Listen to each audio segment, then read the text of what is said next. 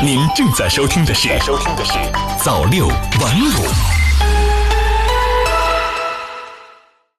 新华视点微博消息：国家卫健委新闻发言人米峰二十七日在国务院联防联控机制新闻发布会上说，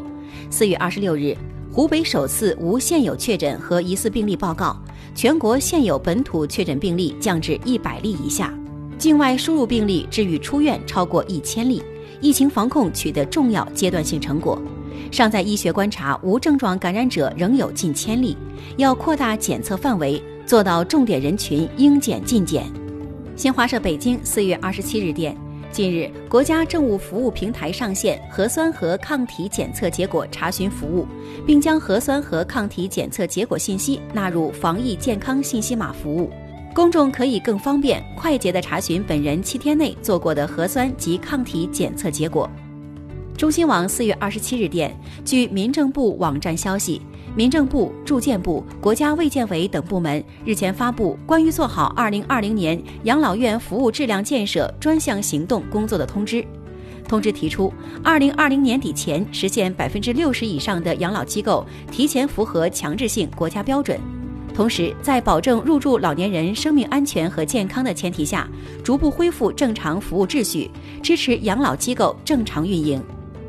人民网北京四月二十七日电，按照二零二零年全国民航工作会议总体部署，自五月一日起，民航局将开展为期八个月的民航服务质量品牌建设专项行动，力争全年航班正常率稳定在百分之八十以上。并推出一系列着眼于服务大流程和小细节的提升旅客体验新举措，进一步完善以真情服务为核心的民航服务质量管理体系，打造民航服务品牌。央视网四月二十七日电，有台媒报道称，大陆第七次人口普查将要求大陆配偶提供在台家庭相关数据。台陆委会称，这是侵害个人隐私权。对此，国台办发言人朱凤莲表示。有关说法完全是歪曲事实、别有用心，企图破坏两岸关系。根据有关法律和规定，国务院决定于二零二零年开展第七次全国人口普查，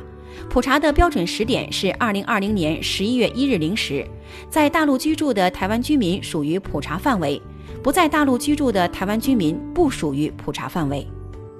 中新网客户端四月二十七日电，二十七日，中国社科院财经战略研究院发布的《中国住房市场月度发展分析报告》称，三月份，全国二十四个核心城市综合房价超过二零二零年春节前的水平，同时也高于二零一九年全年最高房价，但是要低于二零一八年中的房价水平。央视新闻客户端消息，从四月二十二日起，南京市所有机动车新学驾驶人必须参加路面交通违法劝导活动，也就是参加路口执勤。路口执勤时间不少于两个小时，之后才能获准进行驾驶培训考试。交管部门介绍，采取这一措施是因为涉及新驾驶人的驾驶事故多发，此举为加强道路交通安全宣传教育工作，强化驾驶学员驾驶习惯培养，提升驾驶学员交通法治意识、安全意识、文明意识。人民网四月二十七日电，记者从海南省交通运输厅获悉，根据海南省旅游业疫后重振计划振兴旅游业三十条行动措施，二零二零至二零二一年。海南省拟在二零二零年重大节假日期间，劳动、中秋、国庆对非穷急、非营运小客车实施免费过海政策。按照免费不免单的原则，由海峡两岸港口企业在购票时对车辆是否符合减免条件进行核实，并对享受免费过海政策的车辆出具过海单据，司机凭过海单据免费乘船过海。央视网四月二十七日电，四月二十七日一时五十分，河北保定市县公安机关成功将清苑区魏村镇魏村北街杀人案犯罪嫌疑人王慧强抓获，目前审讯工作正在进行中。二十四日，河北保定发生一起四人死亡重大刑事案件，经公安机关侦查，确定王慧强有重大作案嫌疑。环球网四月二十七日电，当地时间四月二十六日。白宫连续第二天没能举行每日疫情简报会，但这并未影响到美国总统特朗普的信息发布。二十六日当天下午，特朗普发布了数条推特，继续怒对假新闻，同时表示有人说自己是历史上最勤奋的总统。此前一天，特朗普曾发推称，简报会不值得花费时间与精力。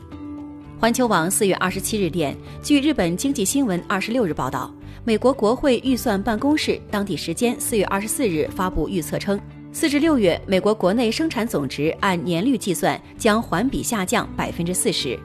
CBO 表示，若按季度计算，这一数据将为二战后最大幅的下滑，失业率也将达到百分之十四。预计全年财政赤字为三点七万亿美元，创出战后最糟糕水平。预测七至九月以后迎来 V 字经济复苏，二零二一年重返接近百分之三的经济增长。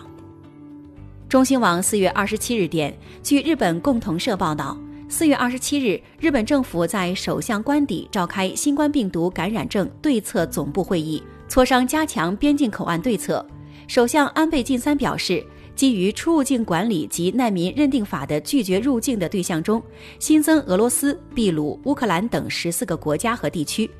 据报道，该措施将于当地时间二十九日凌晨零点起生效。原本截至四月底的暂停向外国人发放的签证效力的措施将延长一个月。